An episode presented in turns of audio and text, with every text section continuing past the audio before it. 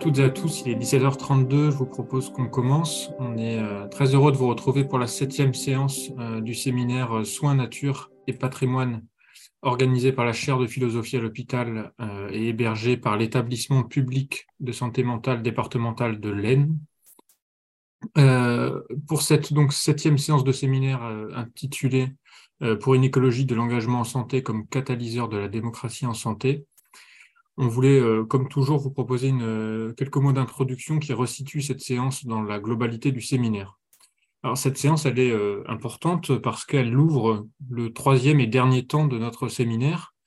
Pour rappel, le premier temps avait consisté à élaborer un paradigme commun à ces trois notions, soins, nature et patrimoine. Autrement dit, pourquoi on parle de ces trois notions conjointement dans ce séminaire, ce qui finalement revenait à sortir de ce que euh, Edgar Morin appelle le, principe de simplicité, c'est-à-dire euh, sortir de cette façon de, penser les choses qui tendent à disjoindre et à simplifier ce qui, euh, au contraire, doit être pensé en interrelation et en globalité. Et donc, de ce point de vue-là, les enjeux écologiques et sanitaires doivent être abordés conjointement parce que c'est notre patrimoine commun et que ces trois notions s'éclairent mutuellement. Dans le deuxième temps de ce séminaire, on avait donc euh, tenté de recenser quelques initiatives qui s'inscrivent dans cette euh, agir ou ce penser global, que ce soit euh, les jardins et l'art qui participent aux soins dans et en dehors des lieux de soins, mais également tout le soin que l'on peut apporter dans la façon dont un hôpital ou n'importe quel lieu de soins s'inscrit dans un territoire et toutes les interactions qu'il y a donc entre ce lieu et son extérieur. Et puis, dans la dernière séance, autour du concept de restauration, de réhabilitation, euh, nous avons vu comment euh, l'attention accordée à chaque situation, euh, comment le souci de faire dans le singulier permettait de sortir d'une logique moderne dans laquelle le programme est souvent préétabli et générique, et finalement que l'on parle d'une restauration d'un écosystème, d'un lieu ou d'une personne le, souci et le soin apporté à, chaque contexte euh, émerger comme un principe euh, fondateur. Alors justement, dans ce troisième temps, on va détailler les principes euh, qui pourraient fonder une société du soin. Parmi ces principes, la séance du jour en, détaillera plusieurs, les intervenants les formuleront dans leurs termes, mais pour en donner déjà quelques-uns, peut-être le, premier principe serait de reconnaître que nous sommes euh, tous vulnérables à différents euh, degrés selon les moments de notre vie, mais qu'un projet de civilisation qui se fonde sur un refoulement de cette vulnérabilité, ben, aujourd'hui on se rend bien compte que cela nous mène dans une impasse. À l'inverse, euh, reconnaître nos vulnérabilités permet de prendre conscience des interdépendances qui composent le monde, qui composent le vivant dont nous faisons partie, cela permet aussi de sortir des assignations euh, identitaires et fonctionnelles, ce qu'on appelle les, stigmatisations, et puis euh, reconnaître euh, à chaque expérience une capacité à produire des savoirs et donc à s'exprimer légitimement sur la scène politique. Parce que ces capacités individuelles qui se construisent dans l'expérience, eh ben, elles ont une valeur collective et elles composent un patrimoine commun. En un mot, il s'agit donc de se demander comment, euh, comment faire pour que les enjeux écologiques et sanitaires soient perçus non pas comme des enjeux euh, techniciens, mais comme des enjeux citoyens. Et à la fin, la, question euh, centrale, c'est donc de comment voulons-nous habiter le monde. Voilà, j'en dis pas plus, je laisse le docteur Spada introduire la séance et puis les deux intervenants. Merci encore de votre participation. Oui, bonsoir à toutes et à tous. Donc, euh, merci euh, euh, pour cette introduction par rapport à, cette nouvelle conférence du cycle Soins, Nature et Patrimoine. Alors, je suis docteur Simona Spada et donc j'interviens en tant que modératrice de la séance et je représente effectivement le, groupe des soignants et, et c'est pluridisciplinaire, donc et autres intervenants euh, de cet établissement public euh, de santé. Donc, ce soir, nous avons le plaisir de recevoir les, interventions de Alexandre Berkes, j'espère que je prononce bien, Alexandre Berkes, qui est enseignant et chercheur en management des organisations de la santé et co-directeur du Centre d'excellence sous le partenariat avec les patients et le public, CEPPP, du Centre hospitalier de l'Université de Montréal. Donc, nous sommes vraiment très heureux de vous accueillir dans cette perspective. ça nous rapproche aussi d'autres pays, d'autres organisations qui sont, je pense, le plus à l'avance que nous. Et après, nous aurons donc M. Thomas euh, qui est président de France Assos Santé Île-de-France. Donc, euh, j'ai compris qu'il s'agit euh, d'une de la réunion de plusieurs associations et d'usagers et aussi de, de pères aidants, je pense, et de, de familles. Et donc, chargé de mission, expérience et partenariat patient pour le pôle de ressources en éducation thérapeutique du patient d'Île-de-France ainsi que président d'honneur de l'Association française des hémophiles.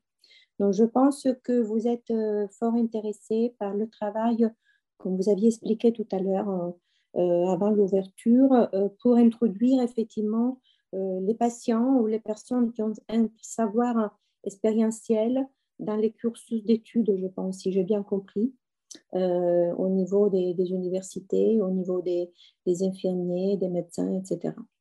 Voilà. Donc, mais je vous laisse la parole parce que je pense que vous allez mieux expliquer ce qui vous êtes, euh, qui vous êtes et ce que vous faites. Voilà. Donc, je pense que la parole, c'est Alexandre Berkes, un premier. Oui, tout à fait. Voilà. Exactement. Bonjour à toutes et à tous. Euh, merci d'être là. Hein, après déjà une, en général une bonne journée de travail euh, dans le corps. on va prendre le temps justement de, de, penser ensemble, de se poser des questions ensemble et c'est le but c'est de retrouver aussi la joie de penser qui occupe pas toujours toutes nos journées. Des fois, on n'a pas tant d'espace que ça et les conditions adéquates pour, prendre le temps de s'exercer à la pensée adéquate. Donc, c'est ce qu'on va essayer de faire ensemble dans la prochaine heure et demie, deux heures qui nous attendent. On va vous proposer des choses assez exploratoires aussi avec, euh, Thomas, euh, parce qu'on n'a pas les réponses à toutes les questions qu'on a posées. On les a posées, on a essayé d'y répondre avec ce qu'on avait comme expérience et comme réflexion, mais certaines nécessitent un travail collectif et pour quelques années encore. Donc, surtout l'objectif, euh, peut-être oui, effectivement, quelques compléments. Si moi, je complète juste sur ma, partie, peut-être deux éléments importants de mon parcours qui peuvent expliquer euh, la manière dont on va aborder euh, le sujet et, mes appétences que vous allez entendre. premièrement, j'ai fait aussi une, thèse en, philosophie et en théologie, mais notamment sur Spinoza, sur l'éthique de Spinoza, et donc cette, cette logique immanentiste du rapport à la nature, vous allez l'entendre. Euh, et la deuxième, c'est aussi du point de vue du soin, j'accompagne des, adolescents neuroatypiques qui ont des problèmes d'addiction, euh, justement avec euh, des, pratiques de soins que, dont vous entendrez peut-être justement parler à travers, et, aussi la, philosophie que j'utilise pour ça. Donc la, démarche philosophique a aussi un lien, enfin depuis longtemps, mais aujourd'hui on le formalise davantage avec le soin, et, ça sera peut-être quelque chose qui va en intéresser certains d'entre vous. Est-ce que Thomas, toi, tu avais des, compléments à faire ou pas par rapport à ton parcours pour comprendre à partir dont on va parler? La, seule chose, c'est que je suis euh, euh, plus personnellement, j'allais dire, euh, soucieux justement d'accompagner mes pairs dans les enjeux d'apprentissage, en particulier à travers les actions d'éducation thérapeutique et en particulier les adolescents et jeunes adultes. voilà, qui, ont, qui font face à l'enjeu de vivre avec la maladie, alors même que je suis dans un domaine de santé qui connaît des progrès thérapeutiques majeurs et sans précédent. Euh, si l'enjeu au fond du questionnement de la maladie est toujours le même, quel que soit, euh, j'allais dire, euh, les avancées thérapeutiques, en pratique, qui peut amener des, solutions différentes, mais le questionnement lié à la maladie, pourquoi, moi, le texte, les, textes fondamentaux comme ce job du livre de Jobs restent, reste toujours d'actualité pour, en tout cas, ce questionnement-là. Et donc, mon travail est, véritablement de, pouvoir euh, mieux euh, euh, aider les gens, mieux accompagner les gens à faire face et à, faire des choix, au fond, de santé qui les concernent et qui ont du sens pour eux. Donc voilà, en termes de, présentation plus sensible sur les enjeux qu'on va discuter aujourd'hui. Alors pour, pour vous dire également, la, on va mobiliser plusieurs euh, références. Euh, que, donc, on le but, c'est d'ouvrir les chakras sur, ces sujets-là, de montrer les liens qui sont à faire, mais après, ça va ouvrir plusieurs directions qu'on n'approfondira pas entièrement. Donc, on vous mettra aussi, au fur et à mesure, des articles qui vous permettront d'approfondir. Je vous mets un, des premiers qui sera dans le chat, qui est une des références euh, principales que vous verrez à travers le texte, qui, a essayé d'introduire cette perspective écologique de la démocratie en santé. Euh, c'est un article en anglais. Euh, pour ceux qui sont intéressés, on fera probablement une présentation en français dans, quelques temps, parce que c'est un article qu'on a écrit avec notre équipe justement sur le sujet au, Canada. Alors, pour commencer, on, aimerait bah, justement, avant de rentrer dans la démocratie en tant que telle, on va essayer de vous, proposez un cadre de lecture, un cadre conceptuel euh, écologique basé donc sur la manière dont nous sommes reliés les uns aux, autres et la manière dont ça influence nos manières de faire et de penser, avant de rentrer directement dans la question de la santé. Donc, pour ceux qui connaissent moins le domaine, effectivement, la question de l'écologie, elle s'intéresse au, lien entre les êtres, entre les êtres vivants, notamment de la nature, hein, qu'ils soient euh, humains, animaux, végétaux, etc. Et de se poser la question de comment ces manières dont nous sommes reliés vont influencer euh, à la fois notre expérience de l'existence et à la fois notre pouvoir d'agir sur l'environnement au sein duquel on est. C'est-à-dire comment on peut trouver sa place d'une manière à ce que cet environnement réponde au mieux à nos besoins. Euh, on va poser un postulat dès le départ parce qu'on n'a pas le temps de le démontrer et aujourd'hui fait consensus de manière scientifique. Euh, c'est le fait que nous sommes toutes et tous, tous les êtres vivants de la nature, sont reliés, sont interdépendants. Ils forment un écosystème que des variations de l'un entraînent des variations de l'autre. Euh, aujourd'hui, ça, c'est plus une idée, on le pose comme postulat. Ce qui va nous intéresser, nous, c'est de caractériser ces liens et la manière dont ça va influencer ce que chacun essaye de faire dans son écosystème. Et donc, il y a cinq idées qu'on veut aborder avec vous ce soir.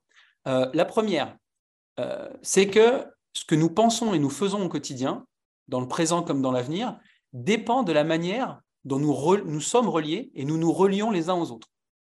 J'ai fait la différence entre nous sommes reliés et nous nous relions dans le sens où il y a une forme très déterminée qu'on subit, la manière d'être inscrit dans un écosystème.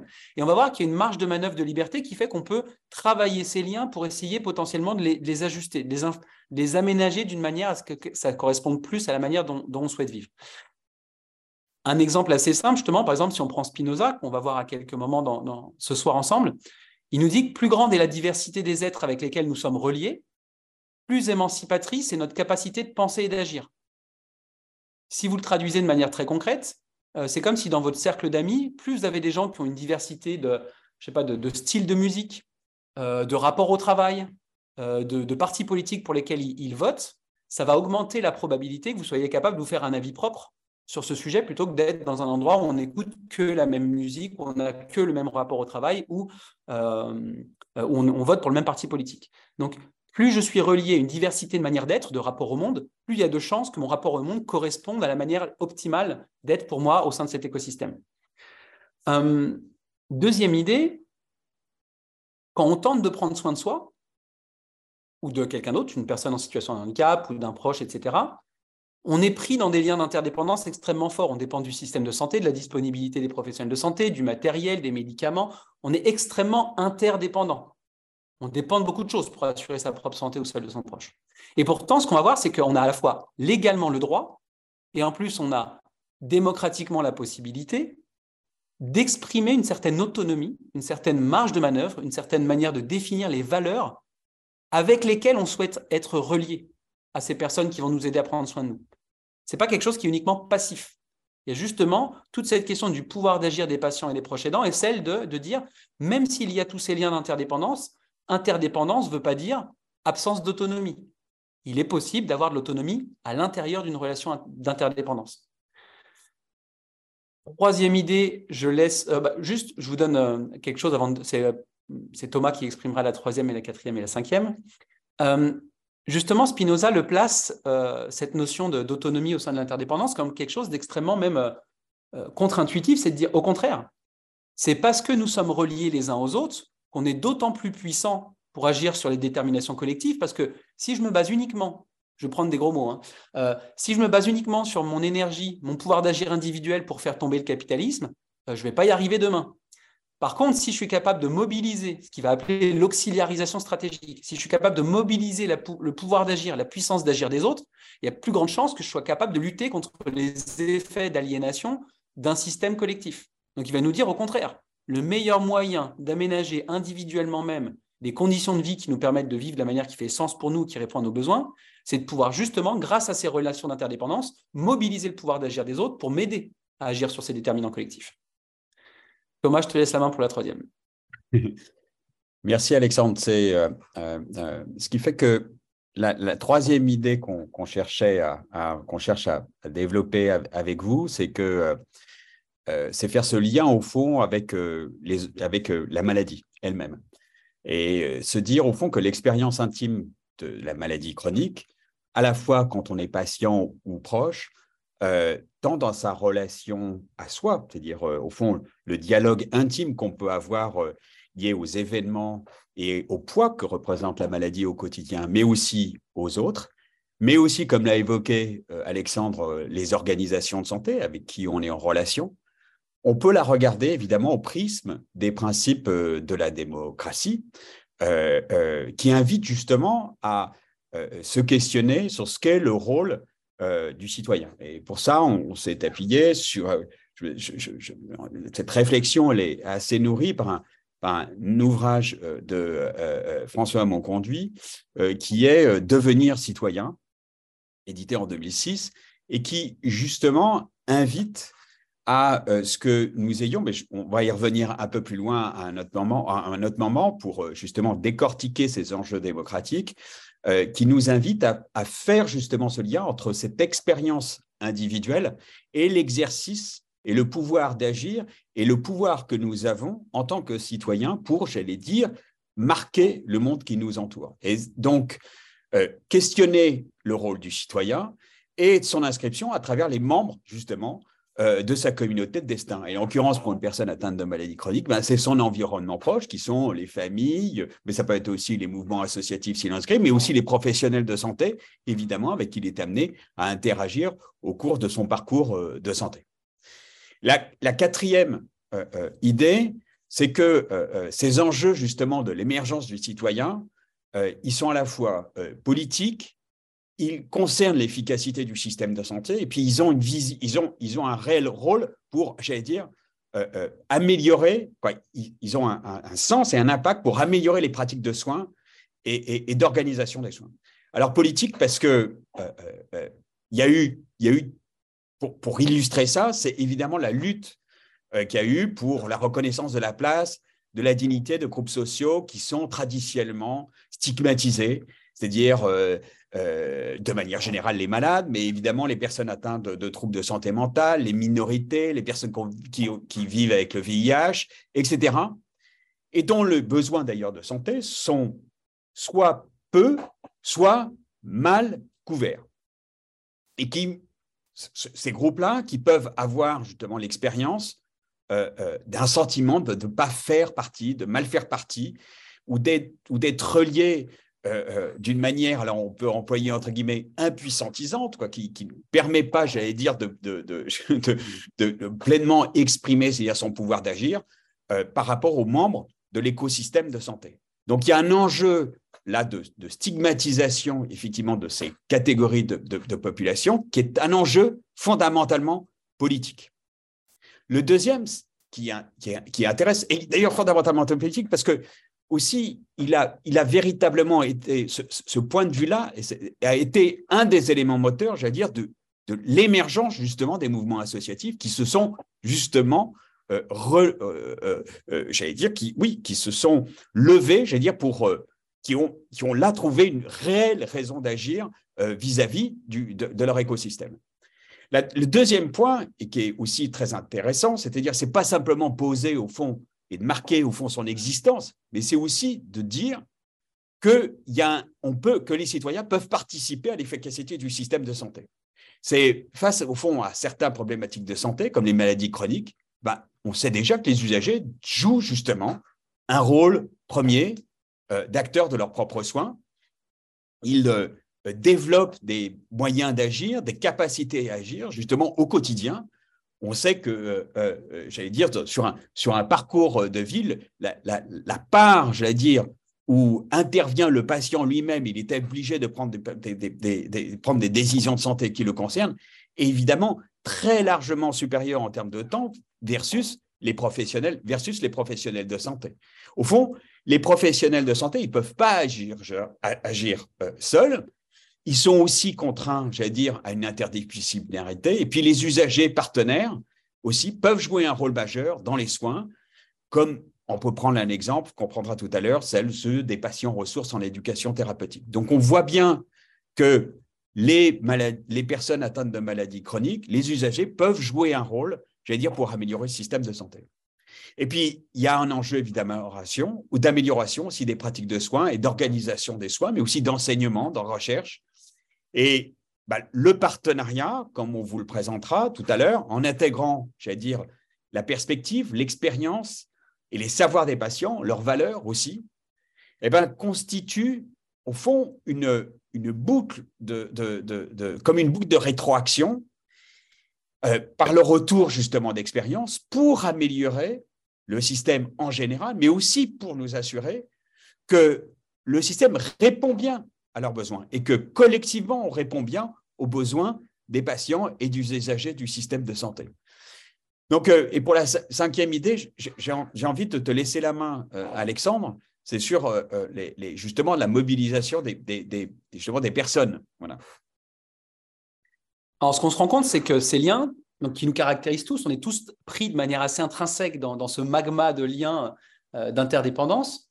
On voit que dès qu'on essaye de les travailler, dès qu'on veut les étudier, dès qu'on veut savoir comment les, modifier, quand on est soi-même pris là-dedans, c'est un peu compliqué. Et souvent, de ce fait-là, ce qu'on voit, c'est que dans la démocratie en santé, on va le voir, un des meilleurs moyens, en tout cas un de ceux qu'on utilise le plus aujourd'hui parce qu'il fait sens et parce qu'il a les résultats adéquats, c'est qu'on a souvent besoin de quelqu'un d'autre. On a souvent besoin d'un tiers de confiance qui nous aide à prendre du recul, comme dans une psychothérapie, comme dans, on a souvent besoin de ce tiers médiateur qui nous aide à apprendre, à sacraliser un moment, à prendre un temps dans un agenda euh, comblé, euh, très dense, et, et, avoir la tête dans le guidon quotidien. On a besoin d'une excuse pour sacraliser un moment au sein duquel on va pouvoir prendre ce recul réflexif pour se rendre compte dans quel type de magma euh, d'interaction on est pris.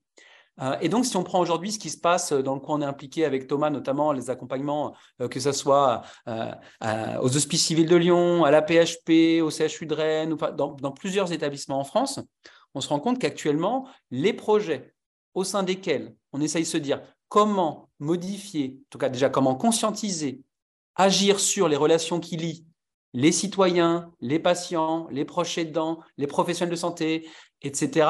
Et de dire, voyons comment cette manière dont nous sommes actuellement en lien est plus ou moins émancipatrice, produit plus ou moins les résultats de santé qu'on souhaite. Est-ce que ces liens sont adéquats? Lesquels sont-ils? Comment peut-on les changer? Et si on veut, par exemple, davantage de coopération à l'intérieur de l'écosystème de santé, quels sont les liens qu'il faut, sur lesquels il faut agir? Et notamment, par exemple, le lien entre le, rapport pouvoir-savoir. On sait que aujourd'hui, travailler à la reconnaissance de la légitimité, de la crédibilité des savoirs expérientiels de la vie avec les maladies des patients permet de changer l'asymétrie de pouvoir qui lie les professionnels de santé et les patients. On sait que ça, c'est une des variables qui permet de jouer sur ce lien-là et donc de favoriser un lien plus émancipateur, plus source de coopération, etc. Alors, ça, c'était pour vous donner un petit peu la perspective des idées principales qu'on veut aborder avec vous et, de cette introduction. Maintenant, on vous pose ce cadre théorique euh, où euh, ce qu'on essaye de vous montrer, c'est cette perspective écologique appliquée, on va dire, avec euh, ce qu'on voit aujourd'hui du contexte sociétal et après plus spécifiquement du contexte du système de la santé. Alors, on l'a dit juste avant, par nature, on est tous reliés. Donc, c'est-à-dire que quand on traite d'une perspective écologique, on n'est pas là pour dire que euh, nous sommes liés, comme si c'était ça ce qu'on voulait démontrer, euh, nous sommes tous interdépendants. Ce qu'on veut, c'est trois choses différentes, trois idées principales. Un, de porter davantage à notre conscience pour qu'on soit justement capable d'en prendre soin, de ce lien, de ces liens, que ce soit le lien à soi, le lien aux autres, le lien à la nature, pour pouvoir justement agir dessus.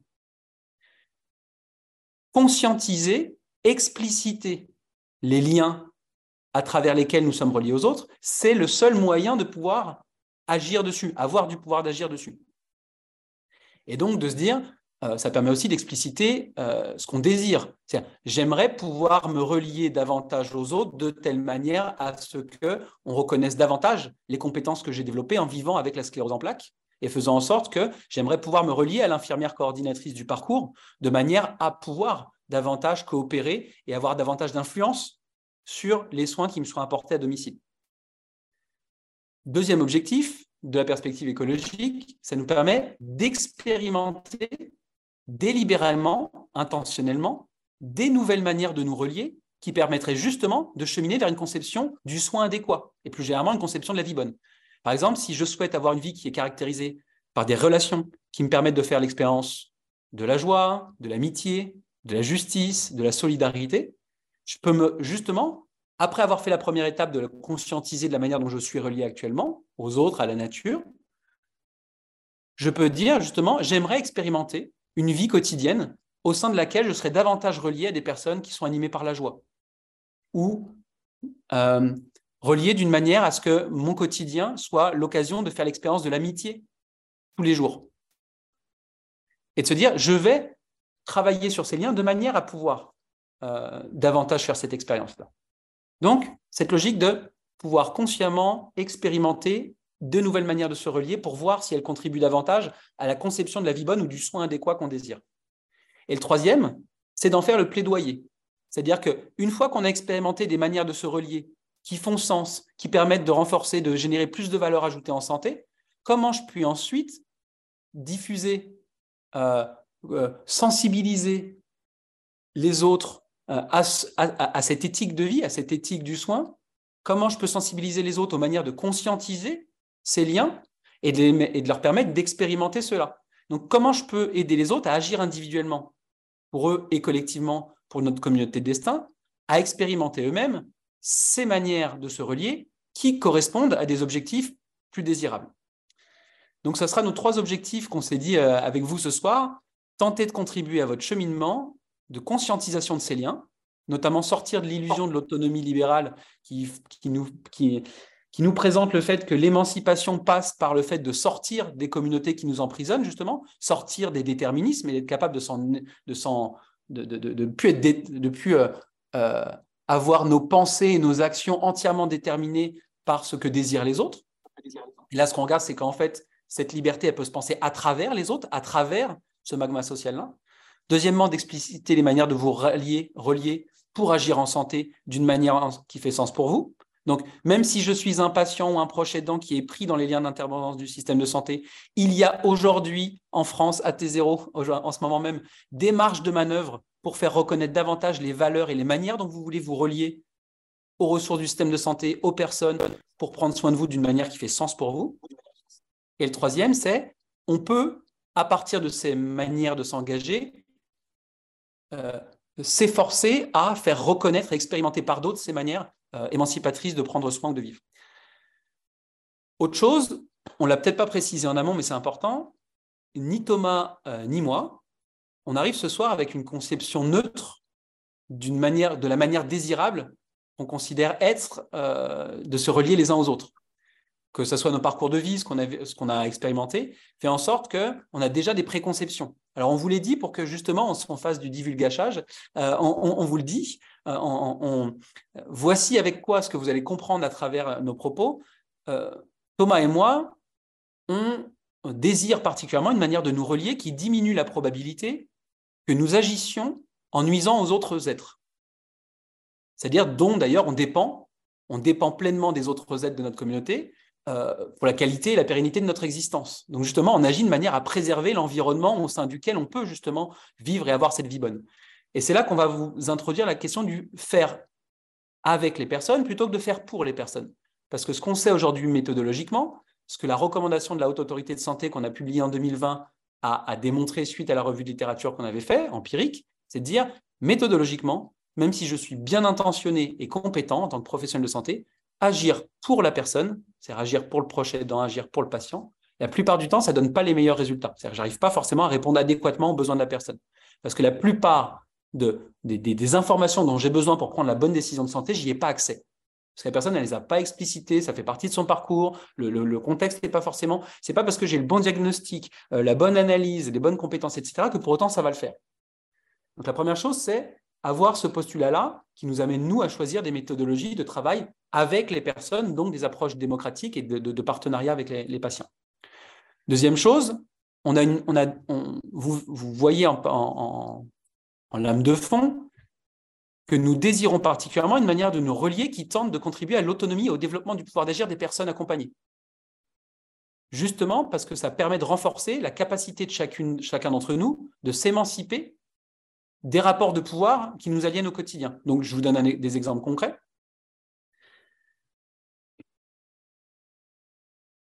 Quand on parle de prise en charge dans le système de santé, justement, c'est une approche qui vise à répondre au temps, au aux besoins de la personne.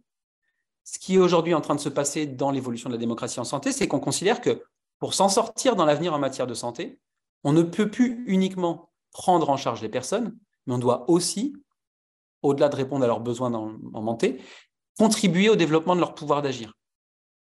Il y a justement cette logique de l'éducation thérapeutique. Et que de ce fait-là, quand on agit en santé, quand on agit dans un contexte de santé, l'objectif est de contribuer au développement du pouvoir d'agir de la personne sur sa santé. Parce que justement, on ne tiendra jamais, sinon en termes de système de santé, si le peu de ressources formelles que nous sommes dans le système de santé essaye de prendre en soin et en charge l'ensemble des besoins populationnels de santé qui émergent au quotidien. On s'en sortira pas. On s'essouffle déjà énormément, mais ça sera d'autant pire. Thomas, tu avais un exemple d'ailleurs, je pense que tu, as dit peut-être sur les ados, euh, sur les programmes d'éducation thérapeutique.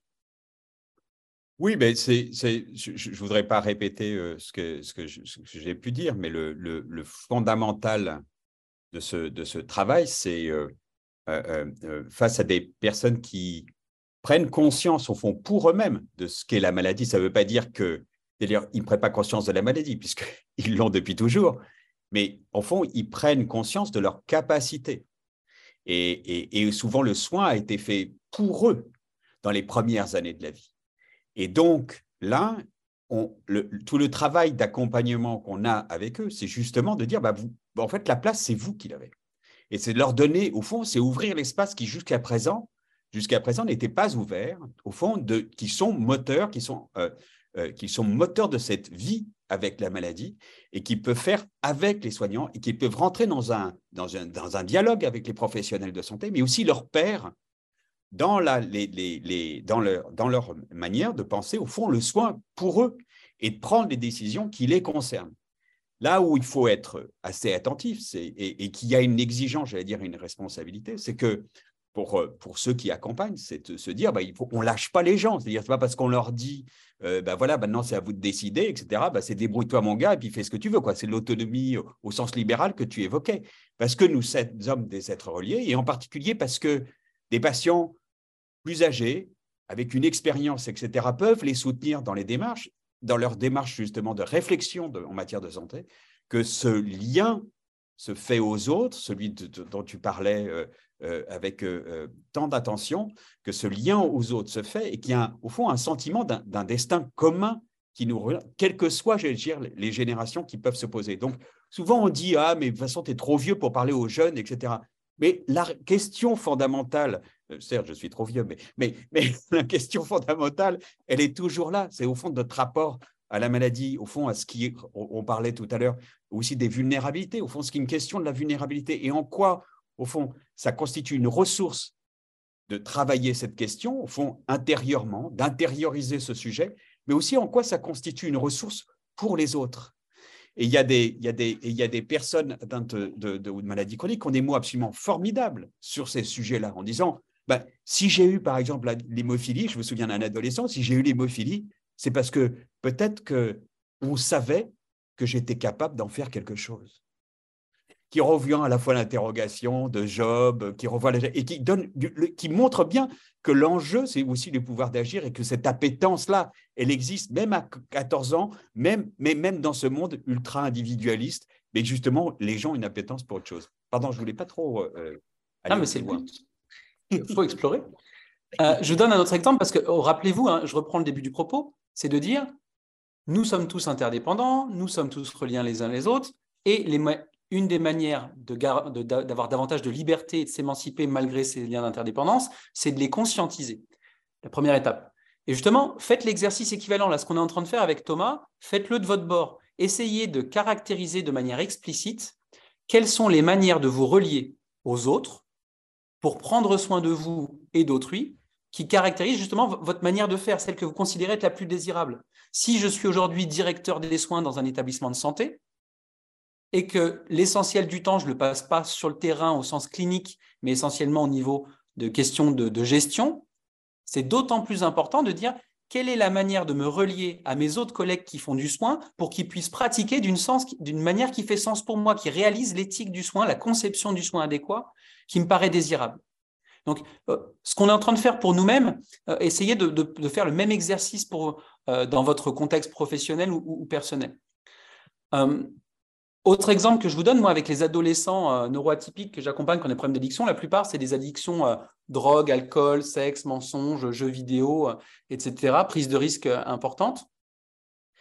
Et dans cette logique de justement pas être uniquement dans la prise en charge et répondre aux besoins directs, de dire bah, je veux juste sortir forcément limiter les effets de cette dépendance X ou Y, il y a une volonté justement de leur contribuer à, leur faire comprendre le mécanisme déjà, pour qu'ils se rendent compte, euh, eux-mêmes, ils conscientisent euh, ce qui génère ça, parce que c'est un symptôme plus qu'une problématique en soi.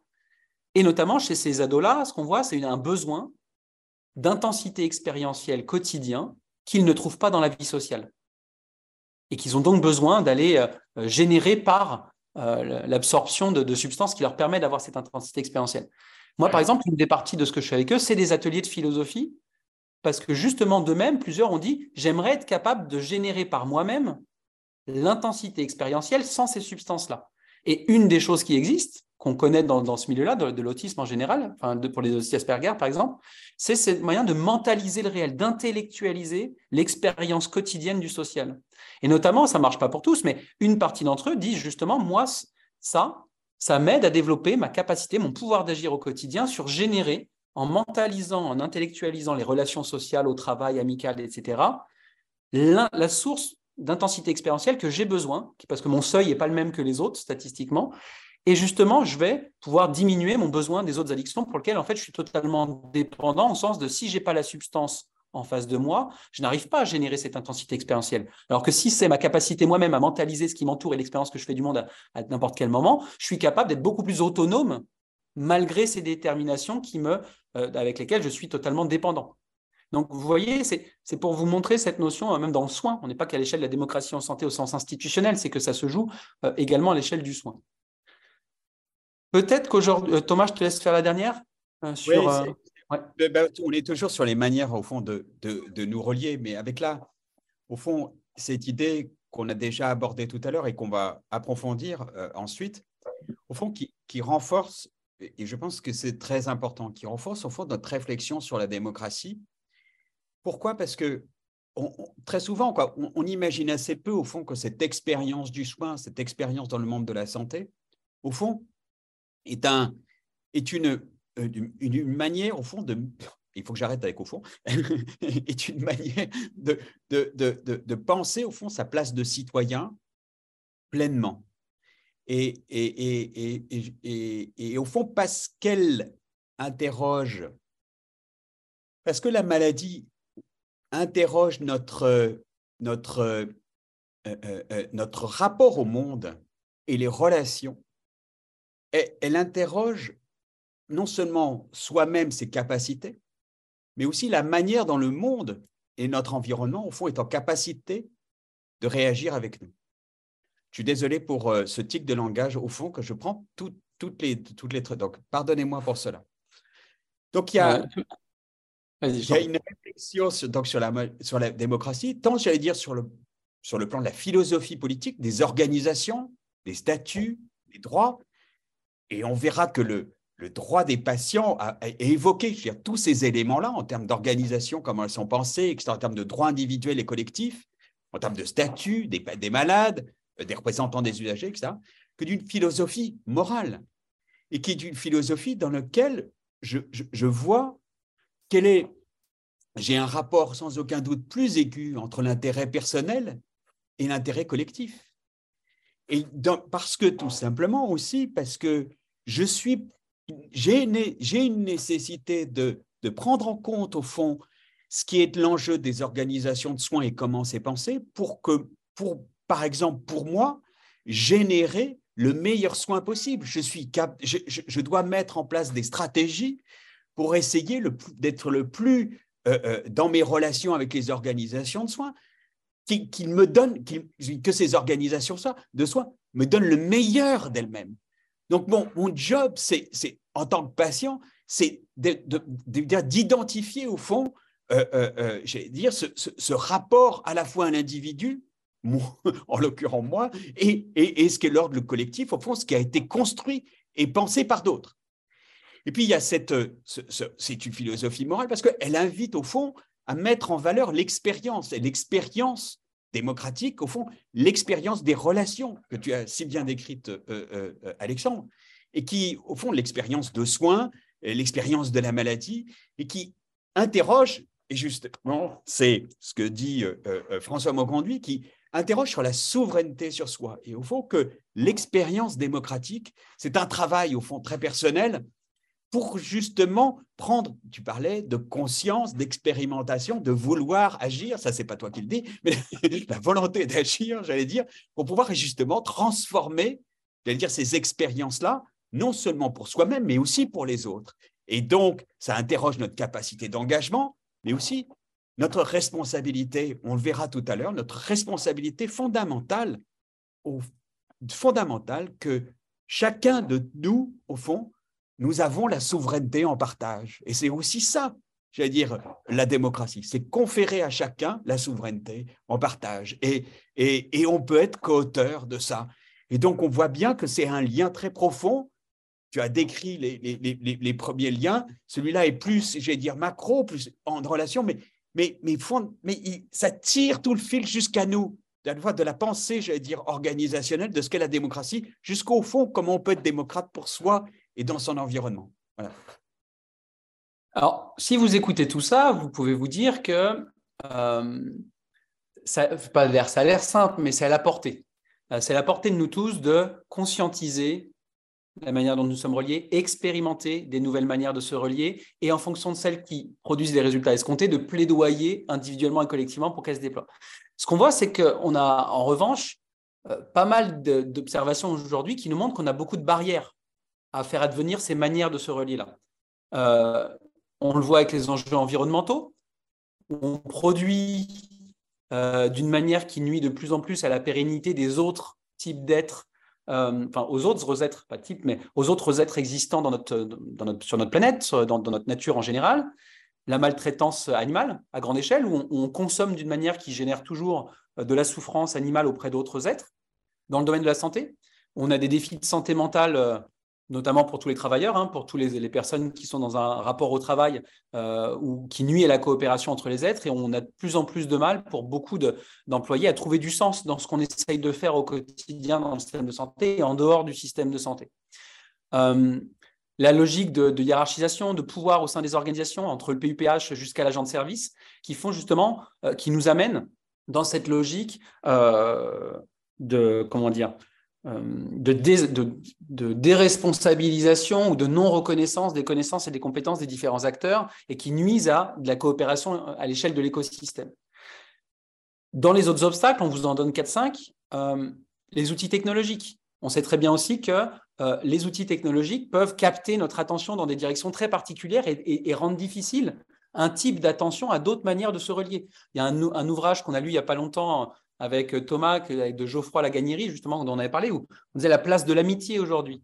Euh, justement, euh, cette logique-là, où les personnes, grâce à ces outils technologiques, ont de plus en plus de mal à consacrer leur attention à ce qu'ils pourraient considérer comme étant plus souhaitable pour eux à court terme, à moyen terme, à long terme, mais où il y a une concurrence d'attention très difficile contre laquelle, contre laquelle lutter.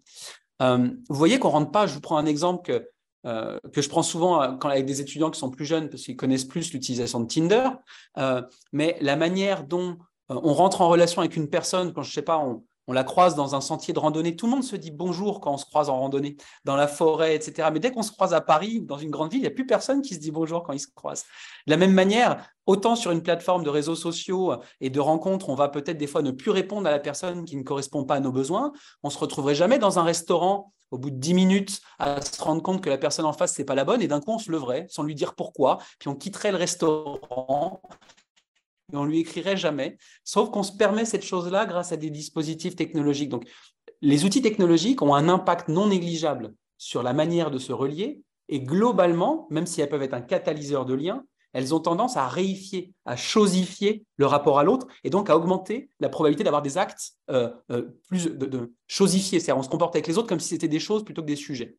Donc ça, c'est un, des enjeux pour se relier d'une manière émancipatrice. Un deuxième, un troisième exemple, pour les professionnels de santé, la logique de la culture de la performance et de la sanction en cas d'erreur.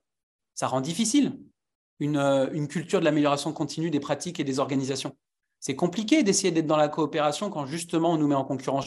Je prends à l'échelle de l'université, par exemple. Dans les universités, la mise en concurrence des chercheurs et de leur production euh, scientifique, etc., rend difficile les coopérations entre eux. Dernier, enfin, je donne peut-être deux exemples encore. Euh, la question des inégalités épistémiques.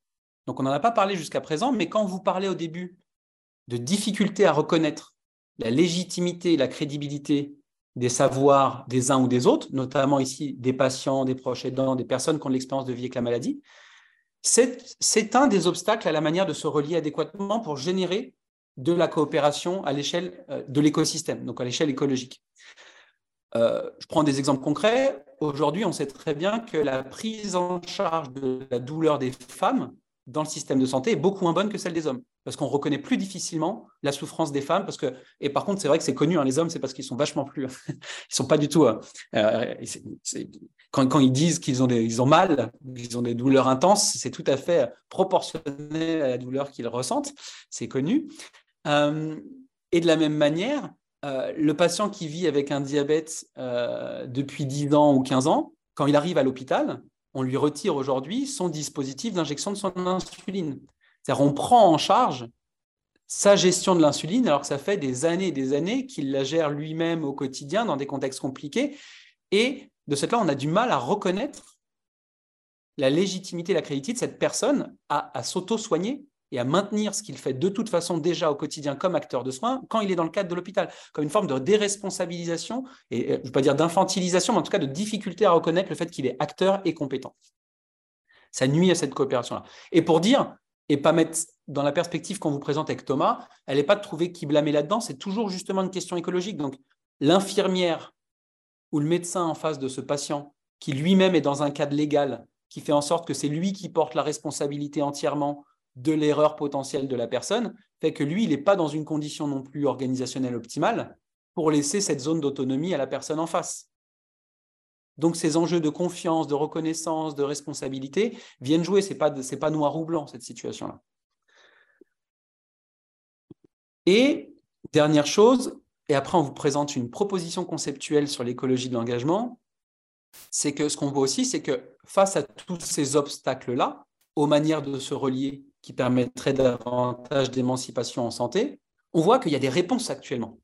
Les approches de soins ou de santé qu'on appelle holistiques, comme l'approche One Health, des approches de soins qui essayent de mettre davantage l'emphase sur le lien, sur la relation, comme le partenariat entre les patients et les professionnels de santé, ou euh, d'autres approches qui, euh, qui, qui soulignent qui, rappelle l'importance de l'engagement, pas uniquement à l'échelle du patient, du soin, mais aussi à l'échelle de collective, politique, pour créer l'écosystème favorable à cet engagement individuel, qui est aujourd'hui la, présence, en tout cas l'importance des travaux euh, sur la démocratie en santé.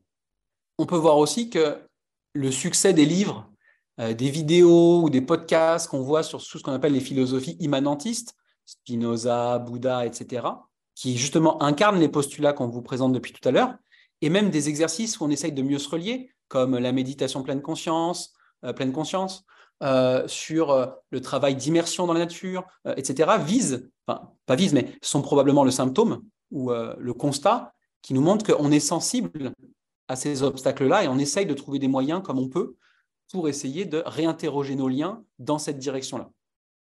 Alors, c'est peut-être pas des solutions qui suffiront. Et d'ailleurs, peut-être que ce qu'on a comme message, c'est que probablement ça ne suffit pas en soi. Euh, ces approches-là, elles sont, l'indicateur qu'on en est conscient, qu'on n'est pas dupe et, qu'on essaye. Mais probablement qu'actuellement, ces zones-là d'expérimentation ne sont pas suffisantes euh, par rapport à l'hégémonie euh, des déterminations qui nous amènent à nous relier d'une manière qui n'est pas celle qui nous permet de s'émanciper davantage. justement, Alors, justement, peut-être, justement, peut-être parce qu'elles ne sont pas assez reliées et que justement, elles ne sont pas assez en lien justement avec les autres. Et que euh, Bien sûr. c'est un des enjeux, euh, c'est un des enjeux majeurs qu'on souhaitait mettre en avant. C'est vrai que quand on essaye d'introduire et accompagner des, des, des projets d'éducation thérapeutique, de pérédance ou de partenariat dans, à l'APHP ou au CHU de Lyon ou à Marseille, on commence rarement par un atelier pleine conscience ou de méditation permettant de travailler notre conscientisation du lien et d'expérimentation d'une nouvelle manière de se relier. C'est vrai. C'est pas encore, il n'y a pas beaucoup de synergie euh, du point de vue de ces approches-là. On n'est pas rendu là.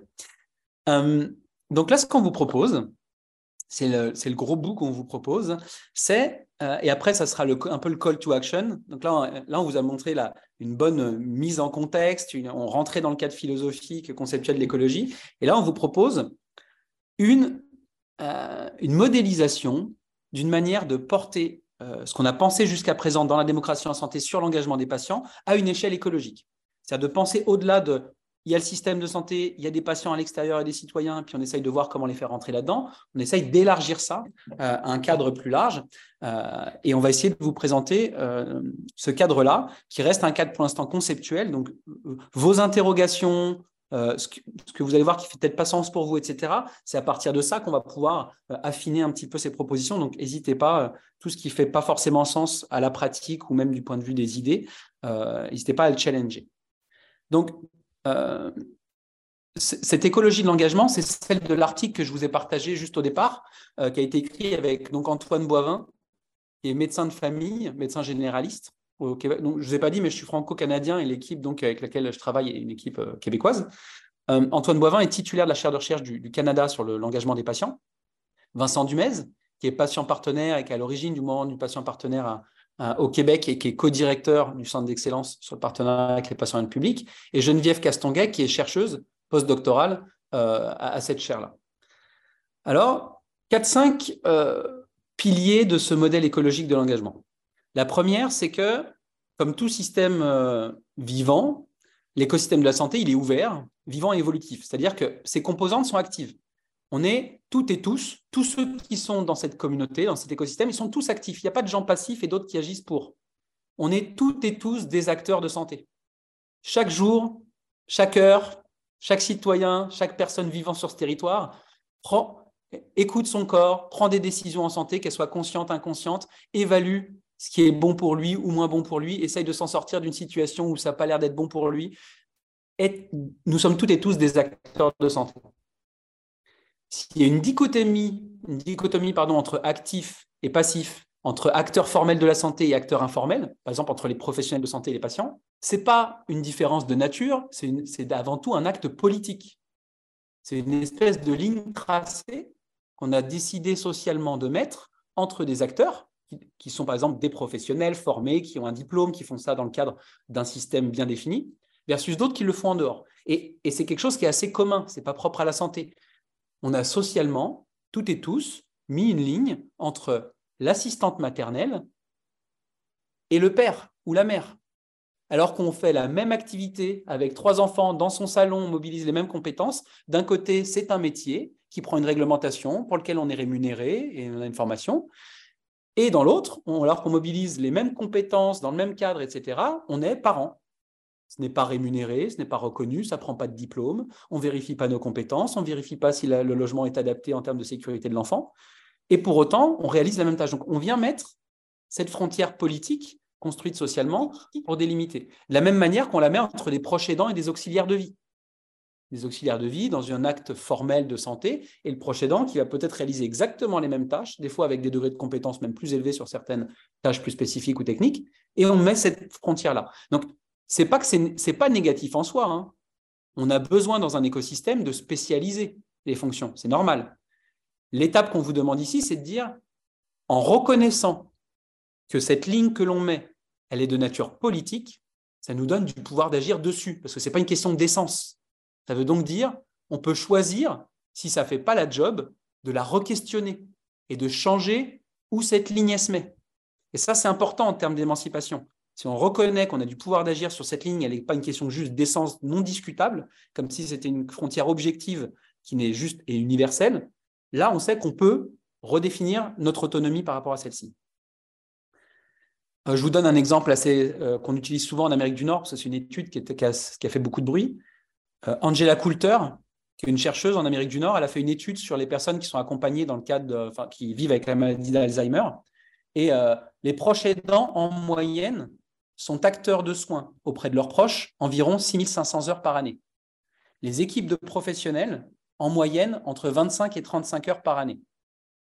Donc, quand vous voyez la différence d'heures consacrées en termes d'acteurs de soins auprès de ces personnes-là, c'est difficile de ne pas reconnaître comme pleinement actif ce proche aidant qui a consacré 6500 heures de son année à prendre soin de son proche.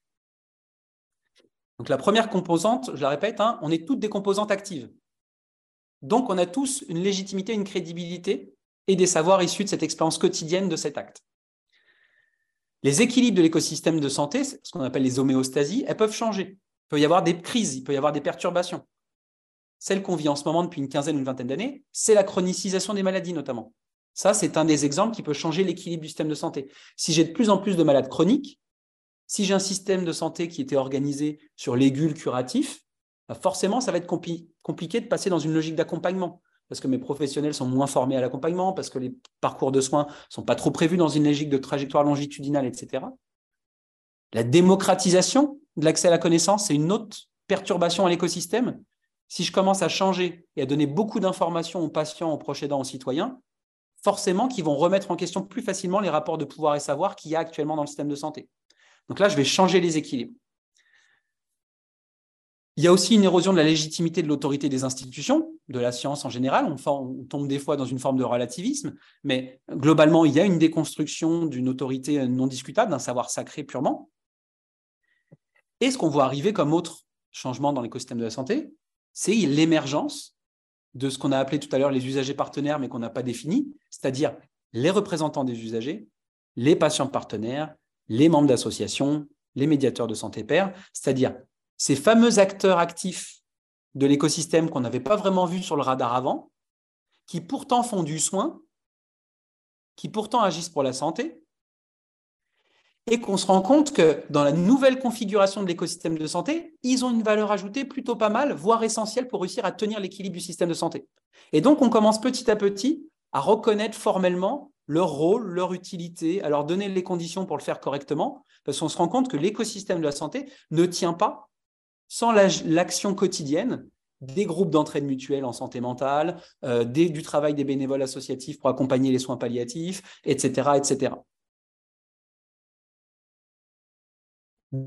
troisième caractéristique, l'écosystème de la santé, comme tout écosystème d'êtres vivants, il se comprend par la manière dont ces liens se caractérisent. Et là, je vais vous partager mon écran pour vous montrer euh, quatre modélisations la nature de ces liens entre les acteurs du système de santé. Alors, attendez.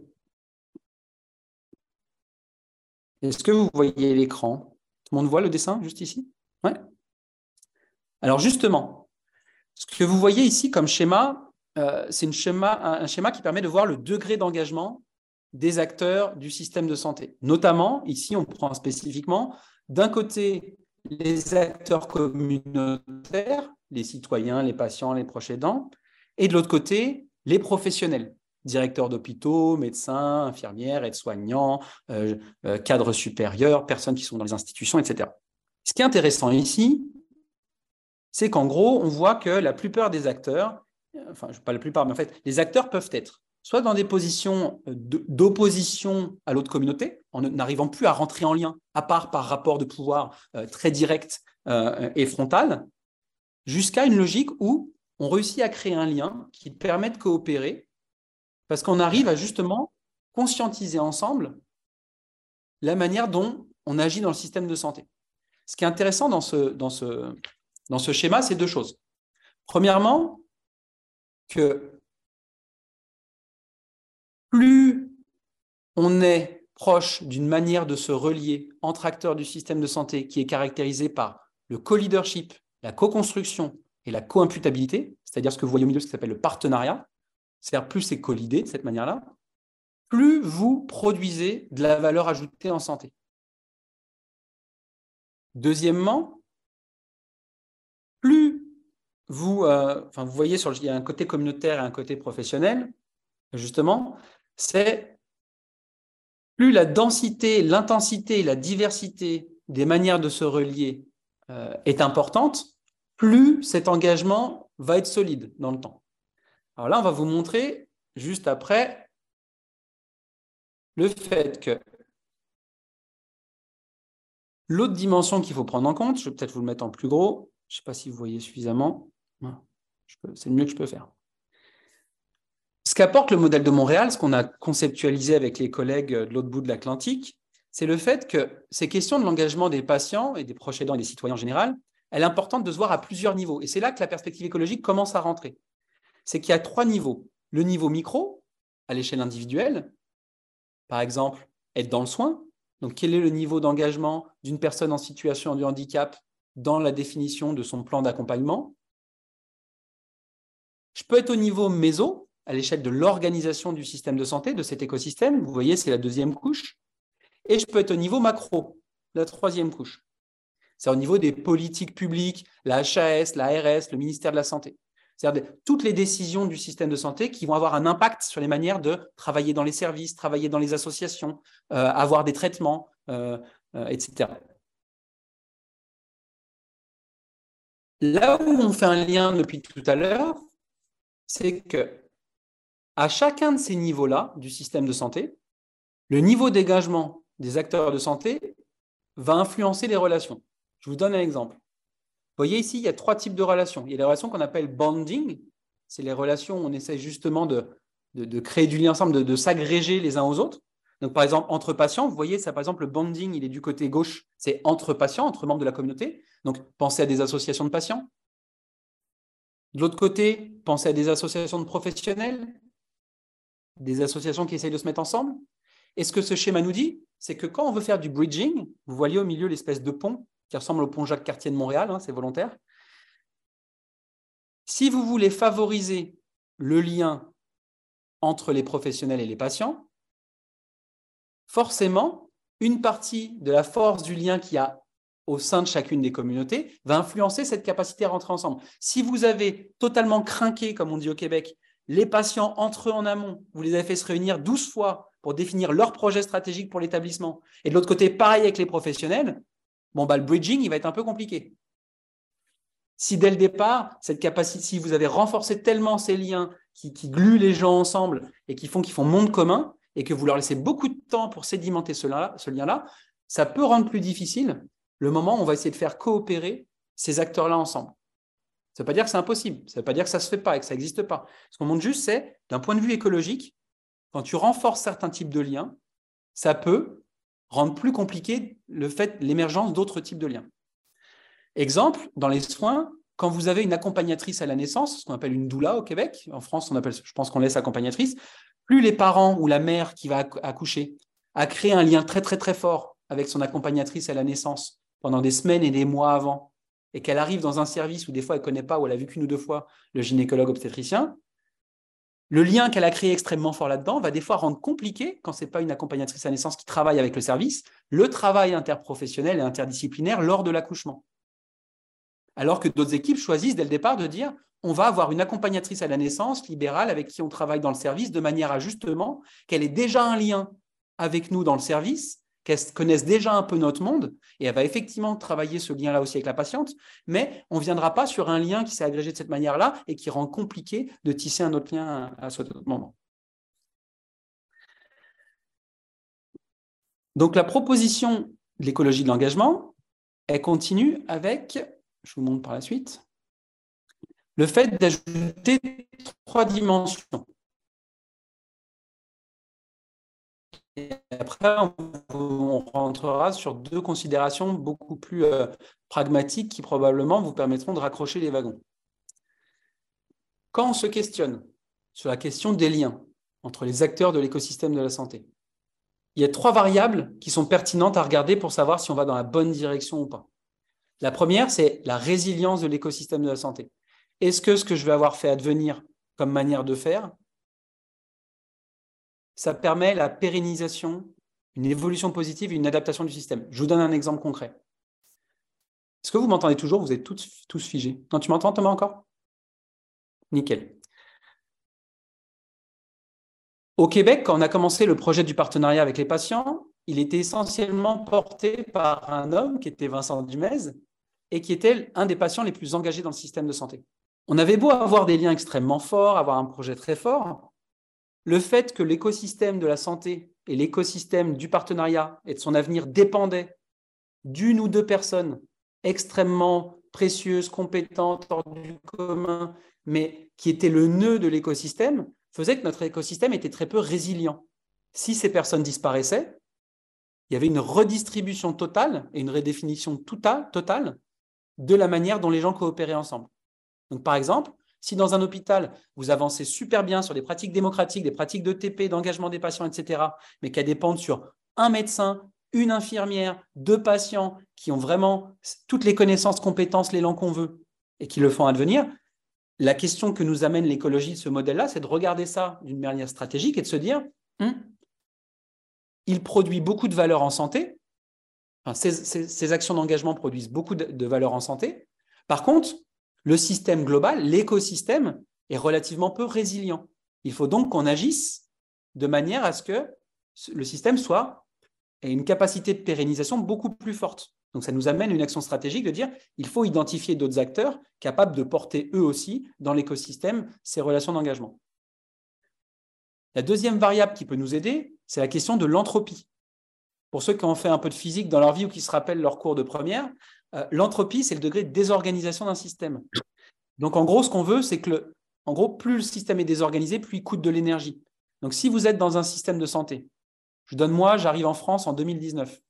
Il y a d'un côté les représentants des usagers qui font leurs affaires et de l'autre côté les patients partenaires qui font leurs affaires. Je caricature pour une volonté pédagogique. Mais tout ce monde-là fait beaucoup d'actions mais ne se coordonne pas. Il y, a, une faible organisation. Et ben, le système perd beaucoup d'énergie par rapport à ce qu'il a comme impact.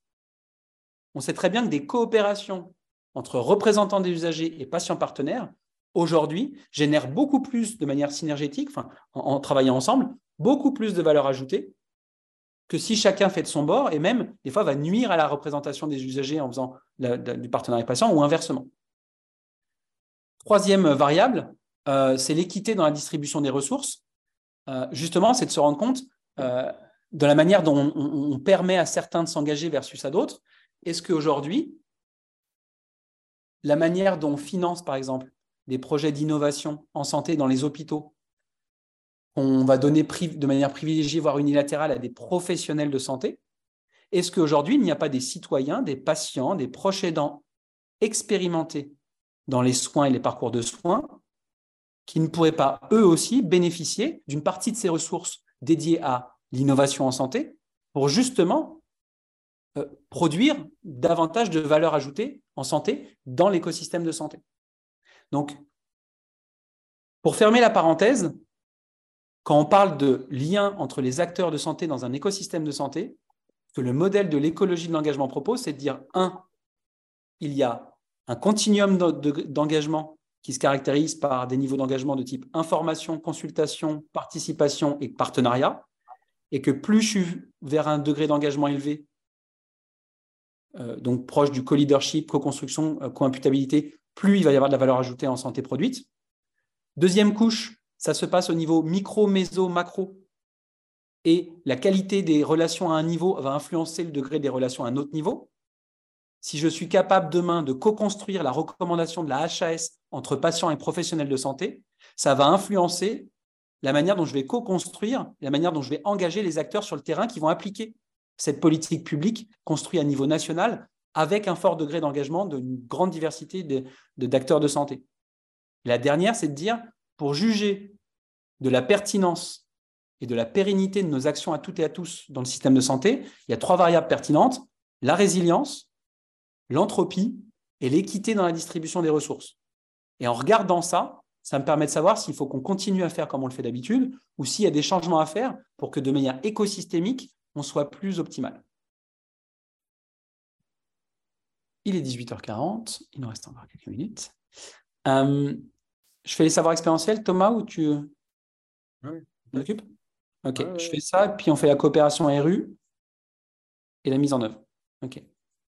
Alors, pour ceux qui ne connaissent pas, j'ai vu quelques noms dans, la, dans le chat qui connaissent bien ce sujet, mais j'en vois d'autres que je ne connais pas, alors je ne peux pas savoir. En, 3-4 minutes, dans ce séminaire, de manière transversale, il y a une question qui est celle du patrimoine commun. Et nous, on s'est posé avec Thomas la question d'à quoi correspond ou quel est l'exemple, quel est un des exemples de ce qui constituerait un patrimoine commun, un patrimoine collectif au sein du système de santé. Et celui qui nous est venu assez naturellement à l'esprit, c'est un de ceux qu'on travaille régulièrement, mais qu'on n'avait pas forcément nommé de cette manière-là, et qui est plus de nature immatérielle, mais qui est justement la somme ou euh, l'agrégation des savoirs expérientiels de la vie avec les défis de santé qu'ont les personnes concernées aujourd'hui en France. On l'a vu pendant la crise Covid, quand euh, on entendait dans les médias au quotidien, mais on n'a jamais vu ça, on ne sait pas comment passer à travers ça, on, part de zéro. C'était justement nier le patrimoine commun qu'on a construit pendant des dizaines et des dizaines d'années et qui justement portait et sédimentait des grandes quantités de savoir pour faire face à une bonne partie des défis dont vous avez preuve avec la, la Covid-19. Quand on se demandait, je vous donne un exemple concret, quand on se rend compte six mois, un an, un an et demi après que les gens ont des enjeux de santé mentale à rester cloîtrés chez eux et à pas aller souvent au travail, et à pas beaucoup socialiser, etc., il y a de nombreux patients qui, dans leur parcours de vie, ont eu à rester à domicile pendant de très longs mois, voire pendant des années, et qui avaient appris sur comment adapter, quoi faire au quotidien comme type d'activité pour conserver, préserver sa santé mentale. Il y a plein d'associations qui avaient déjà explicité ces savoirs-là. Et on avait du mal, en tant que système de santé, à être capable de mobiliser ce patrimoine commun justement au service de la santé et de la démocratie en santé. Alors, il y a une chercheuse en France qui s'appelle Olivia Gross, qui est titulaire de la chaire de recherche de l'engagement des patients à l'Université Sorbonne Paris-Nord, et qui a fait sa thèse en sciences de l'éducation sur justement cette notion de savoir expérientiel. Et elle a produit une taxonomie, c'est une forme de, catégorisation des types de savoir expérientiel.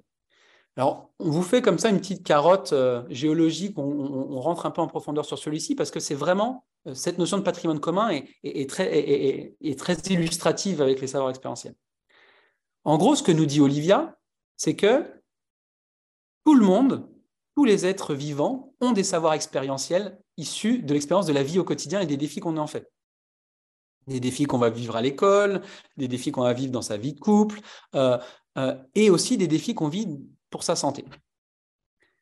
L'enjeu, ou pas l'enjeu, mais euh, la variable à considérer, c'est que ce n'est pas parce qu'on devient très fort au quotidien à savoir parler adéquatement à son médecin généraliste pour générer le type de coopération qu'on veut pour prendre soin de soi, que pour autant, ces savoirs expérientiels, ils sont explicites. Ce n'est pas parce que j'arrive à les mobiliser systématiquement avec efficacité et que ça fonctionne que pour autant, je suis capable de les identifier, de les nommer, de les caractériser. Et c'est ça qui permet d'augmenter le levier en termes de patrimoine commun. On a tous et toutes des grandes quantités de savoir expérientiel, et pour autant, la plupart d'entre nous, on a très peu explicité ces savoirs-là. Ce fait qu'on a plus de mal à contribuer au patrimoine commun en essayant de euh, les mettre en ligne, d'écrire dessus, de les mobiliser pour ses pairs, etc. Et donc, ce que montre Olivia, c'est qu'il y a deux choses qu'on peut faire avec les savoirs expérientiels. La première, c'est que justement, on peut faire un travail d'explicitation des savoirs et que c'est d'une technique qui existe et qui est à la portée de, beaucoup de monde, où on peut justement essayer d'accompagner des pairs. Vous êtes dans une association de patients qui vivent avec, le, avec la sclérose en plaques, par exemple. Il y a des techniques qu'on maîtrise bien en psychologie aujourd'hui, et il n'y a pas besoin d'être psychologue pour les maîtriser, qui permettent d'accompagner des personnes expérimentées à, à mieux nommer, mieux expliciter ce qu'ils ont appris à travers leur parcours. Et ça a un intérêt non pas de recherche, c'est l'intérêt principal, c'est que si vous explicitez davantage vos savoirs expérientiels, vous augmentez votre pouvoir d'agir sur votre santé. Vous, comprenez mieux qu'est-ce que vous faites quand vous essayez de susciter de la coopération avec les autres acteurs de la santé pour prendre soin de vous. Donc, première chose, si on veut augmenter le patrimoine commun qui nous permet de prendre soin de nous tous et toutes et de nourrir la démocratie en santé, travailler chacun d'entre nous et pour autrui à expliciter nos savoirs expérientiels, c'est un fort levier de développement de notre pouvoir d'agir sur le sujet. Deuxième chose qu'elle nous montre, Olivia, c'est que le savoir d'un patient n'est pas toujours uniquement singulier et subjectif. Et le savoir d'un professionnel n'est pas systématiquement objectif et universel.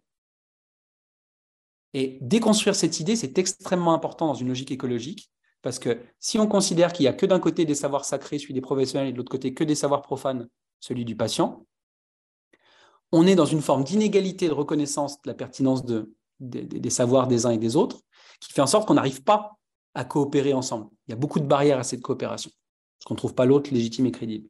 Et donc, ce qu'elle nous montre, c'est que pour augmenter le patrimoine commun, alors elle n'utilise pas ce mot-là, mais je vous le traduis dans le fil conducteur d'aujourd'hui, si on veut augmenter notre patrimoine commun pour la santé, il faut mutualiser, socialiser nos savoirs individuels avec ceux des autres, avec nos pairs. Plus je partage avec mes pairs les savoirs issus de mon expérience, plus je vais être capable de dissocier dans ces savoirs-là ceux qui sont propres à mon parcours que à celui d'Alexandre, 37 ans, dans cette situation, aux éléments qui sont totalement communs à toutes les personnes qui vivent avec la sclérose en plaques ou le diabète. Et donc, vous voyez qu'avec ces deux leviers qu'on vous présente, un, expliciter mes savoirs issus d'expérience, et deux, aller chercher des, savoirs d'un degré de degré de généralité, d'universalité plus élevé, parce que comme je les ai socialisés avec les autres, que j'en ai parlé avec les autres, j'ai été capable de comprendre quels sont parmi ces savoirs ceux qui sont communs un grand nombre de personnes, et bien là, je viens de contribuer au développement d'un patrimoine commun immatériel extrêmement important, qui va donc nourrir la démocratie en santé et augmenter notre pouvoir d'agir sur notre santé. Je vous encourage à lire l'article que je vais vous mettre dans le chat et qui s'appelle Caractéristiques des savoirs des patients et liens avec leur pouvoir d'agir d'action. Et vous aurez tout le détail de cette catégorisation des savoirs expérientiels. Thomas, je te laisse poursuivre. ce, qui, permet effectivement de, faire la suite, au fond, sur euh, l'enjeu de la coopération dans les établissements, en particulier dans les établissements de santé, entre représentants des usagers et patients partenaires. Est-ce que euh, les représentants des usagers, ils sont, euh, ils sont issus justement de mouvements associatifs qui ont su, à un moment donné, rassembler justement les, savoirs, au fond, synthétiser, caractériser, au fond, la somme de savoir individuel, d'expériences individuelles pour euh, caractériser dans un contexte de pathologie donnée, dans une organisations de soins donnés, au fond, les besoins de santé, euh, les, euh, les, les, fonctionnements et les dysfonctionnements euh, des parcours, etc. Ça a été très sensible, dans, par exemple, dans le cadre des, maladies rares, ça a été très sensible dans le domaine des VIH en particulier, où au fond, les, associations ont été des catalyseurs et ont été des acteurs majeurs, au fond, d'une vision collective euh, des besoins de santé d'une population donnée. Ce qui fait que euh, dans le cadre du travail qui est amené à, dans ce que nous sommes amenés à faire, Alexandre et moi et beaucoup d'autres dans des établissements de santé, le travail euh, conjoint entre représentants des usagers, au fond porteurs de cette euh, euh, vision collective des enjeux de santé et habitués, j'allais dire, à pouvoir mobiliser au fond une vision assez générale et qui connaissant bien au fond les enjeux de santé de l'ensemble d'une population donnée. Et puis le travail avec des patients ou usagers partenaires dans les établissements qui, eux, apportent au fond une expérience directe du système de santé liées à leur euh, expérience euh, euh, d'hospitalisation, de, parcours de soins, etc., est un élément de, travail coopératif absolument essentiel et qui nous apparaît comme un, un des avenirs pour améliorer la qualité et la sécurité des soins, en particulier dans les établissements, pour prendre un objectif extrêmement pragmatique et j'allais dire que la HAS, euh, euh, j'allais dire, supporterait, à, soutiendrait avec, euh, avec, grand, avec grand besoin, ainsi que l'ensemble des directeurs de qualité et des établissements de santé de France et de Navarre. Donc, c'est ce travail-là qu'on essaye de faire, et d'ailleurs, France Asso Santé a établi un certain nombre de, documents pour illustrer, j'allais dire, ce travail collaboratif qui est, à, qui est à mettre en place, qui peut prendre la forme d'un par exemple, d'un travail collectif sur euh, la question de la gestion des traitements de la douleur dans un service donné, qui peut, euh, euh, qui peut, qui peut aussi traiter de celui d'un projet d'établissement, et qui sont autant d'occasions, je vais dire, de pouvoir rassembler justement une vision peut-être plus collective et une vision et au fond une expérience, une expérience euh, spécifique des, des, patients ou des usagers partenaires. Sachant qu'il y a des ponts qui s'établissent parce qu'on se rend bien compte en fait que aussi les représentants des usagers peuvent être issus d'associations de patients justement ou peuvent être atteints de maladies chroniques, etc., dans lesquelles ils vont se retrouver, j'allais dire, dans cette mobilisation de cette expérience et de, et de savoir et de ces savoirs expérientiels dont a parlé euh, euh, Alexandre. Je voulais euh, m'interroger mais, l'ensemble des, nos, modérateurs pour savoir combien de temps on avait encore. Parce que c'est là où je ne me rends pas compte. Parce qu'on peut passer 10-15 minutes. Pardon? Entre 10 et 15 minutes, un quart d'heure. Oui, à, je veux dire, à peine. Alors, moi, j'avais un, un, un, petit élément sur le, le mais je ne vais peut-être pas le faire, justement, sur la question de l'approfondissement euh, euh, de, la, de, la, de, la, de, la, de la démocratie, quoi, du lien, j'allais dire qu'on peut. Mais j'ai quand même en, juste en, touché un mot, c'est-à-dire que au fond, le, le, le, le euh,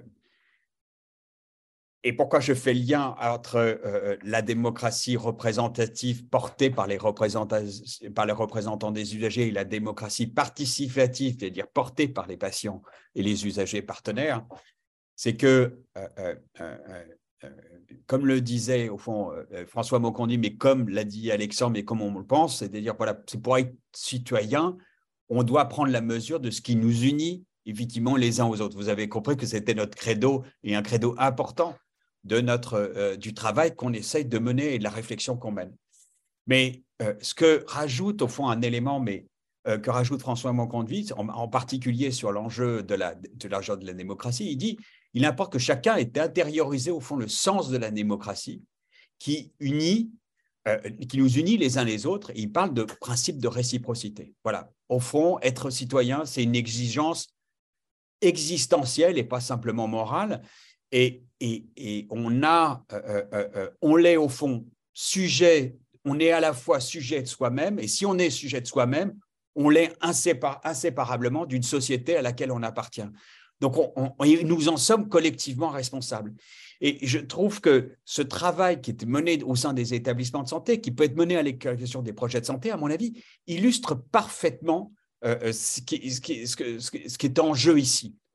pour devenir citoyen, il faut se rendre intérieurement souverain, c'est-à-dire engager un travail réflexif, mener, au fond, une pratique de vie examinée sur sa condition et ses actions propres. Voilà.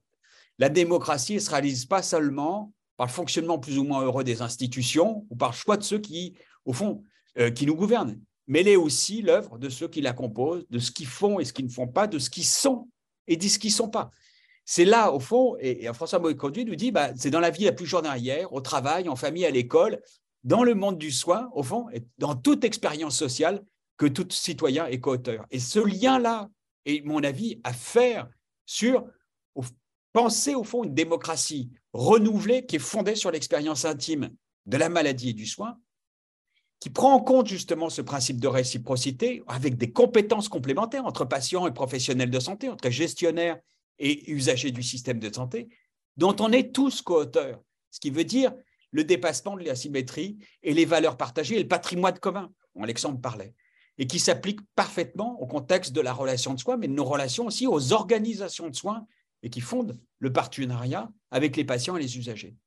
Parce que ces derniers, par l'expérience de la maladie, en relation avec les soignants et les organisations, ben, ils peuvent utilement contribuer à l'amélioration des pratiques et des organisations et devenir co-auteurs de ces dernières. Voilà.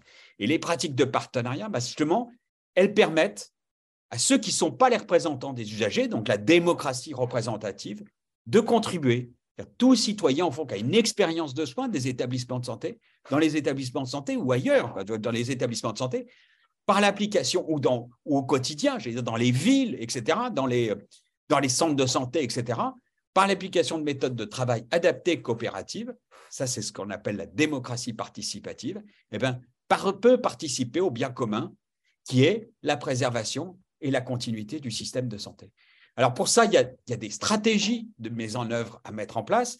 Et dans le temps qui reste, moi, je vais, aller peut-être trop rapidement à vos yeux, parce que, évidemment, après avoir posé les concepts, on aimerait être aussi disert et avoir souvent le temps, mais souvent, on ne prend pas le temps justement de ça.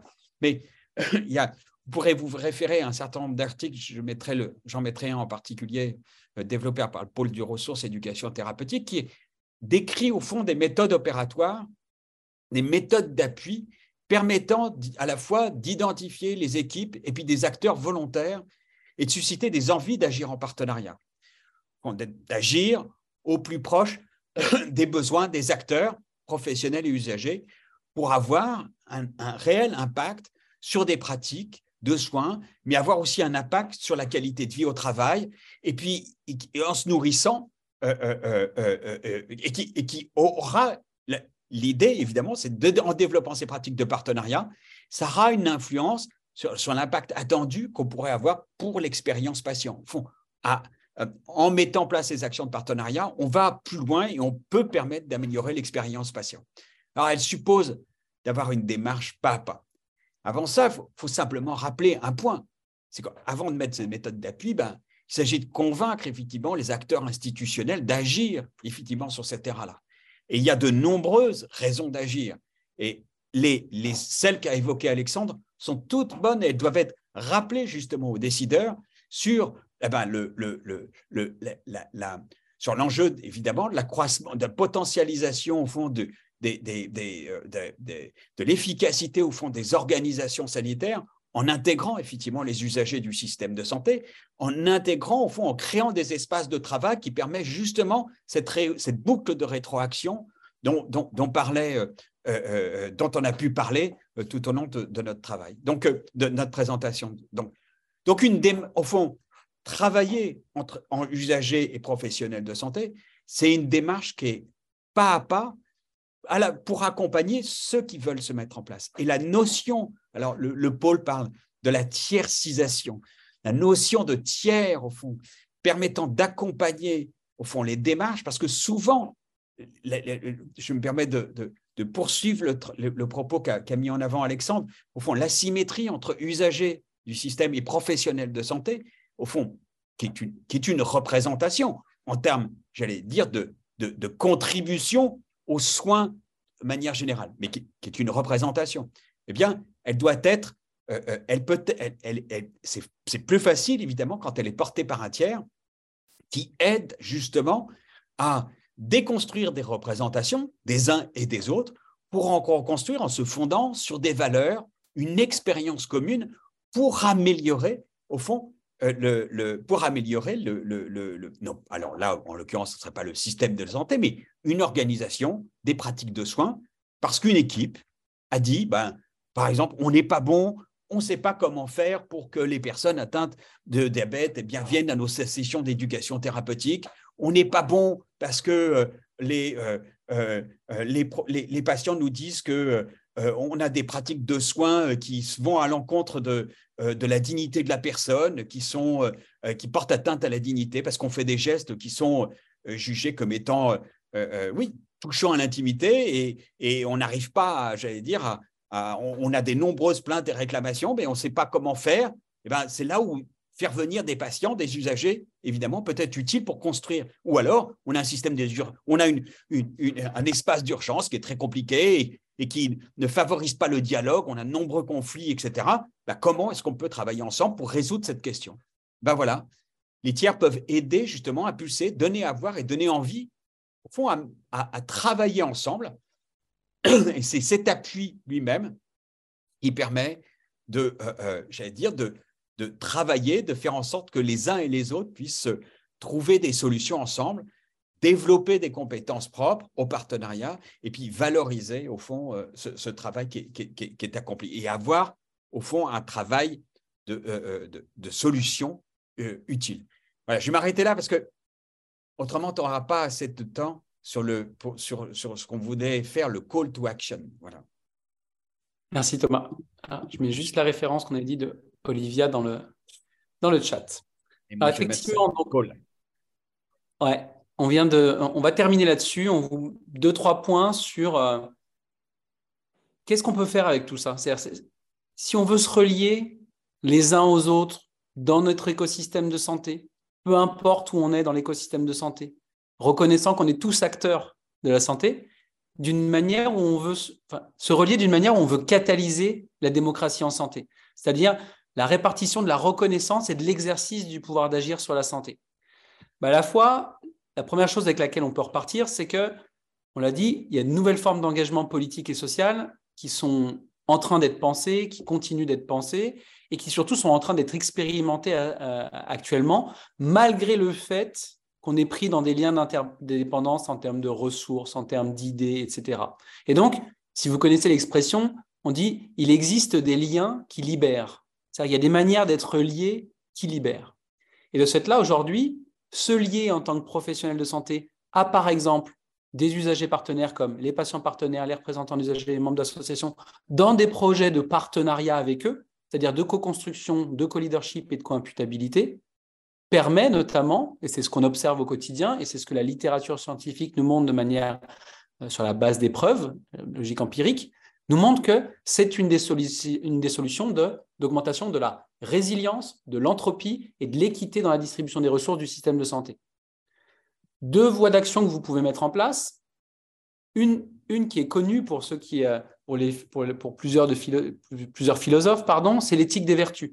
C'est-à-dire, face à un système tellement complexe en termes d'interaction que notre entendement humain n'est pas capable d'appréhender tout ce qu'il faudrait faire pour faire advenir ce qu'on veut faire advenir, il y en a qui considèrent par humilité qu'il faut commencer déjà à se comporter de manière à incarner les valeurs soi-même à chaque action qu'on a. C'est-à-dire de se dire, je suis peut-être pas capable de savoir s'il faut que j'aille à l'ARS, à l'AHS, voir mon directeur, faire une publication, euh, faire une nouvelle formation, aller sur le territoire, aider les personnes dans telle situation. Déjà, commencer à dire, si c'est ce type de manière de se relier au monde, à soi et aux autres que tu veux voir émerger à l'échelle collective, commence à chacune de tes interactions à incarner cette manière de se relier.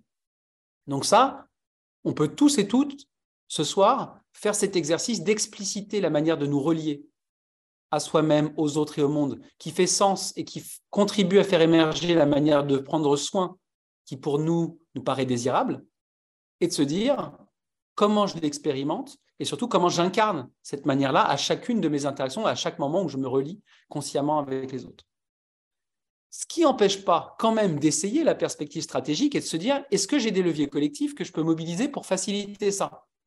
Je vous donne cet exemple où euh, à Montréal, dans le travail où on avait des difficultés à faire reconnaître au début la valeur des savoirs expérientiels, bah, par exemple, se dire que Qu'est-ce qui a de la valeur en termes de légitimité et de crédibilité des professionnels de santé, en particulier nous, c'était les revues scientifiques. Donc on s'est dit, on va, à partir des savoirs expérientiels de la vie avec la maladie, publier un article dans une revue académique, et si on réussit et que c'est validé, bah, de manière stratégique, ça nous a permis dans l'écosystème d'aller faire reconnaître et de gagner, de redistribuer les pouvoirs d'action à partir de cet élan stratégique qu'on avait fait.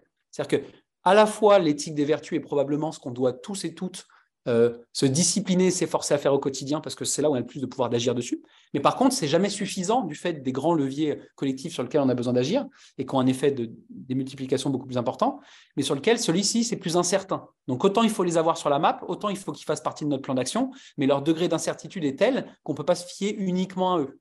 Donc on est obligé de le faire euh, avec d'autres euh, et de manière stratégique. Et le dernier point, c'est le lien qu'on faisait tout à l'heure avec la, question de l'amitié. Et de ce fait-là, le, on vous encourage aussi, toutes et tous encore, à entretenir au quotidien des relations, notamment celles d'amitié, c'est-à-dire celles qui, qui, sont basées sur des causes communes, des objectifs communs, une forme de communion, qui, qui ont une forme extrêmement éthique et politique, et qui permet de, qui est souvent un espace qui permet de penser l'action collective, qui permet de penser l'action politique. Et euh, penser ce type de relation peut se faire même à travers le travail.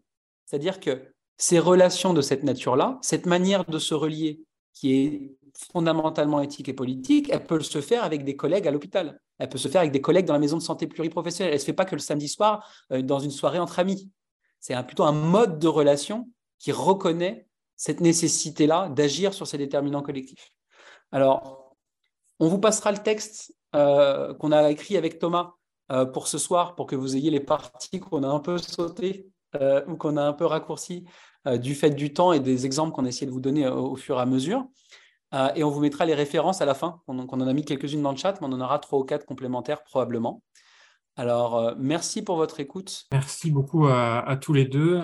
merci à, plusieurs titres déjà parce que vous avez, je pense, parfaitement incarné ce qu'on attendait dans ce troisième temps du séminaire quand on disait tout à l'heure le monde de la santé comme une sorte de laboratoire dans lequel on peut imaginer les principes euh, politiques euh, à partager plus globalement.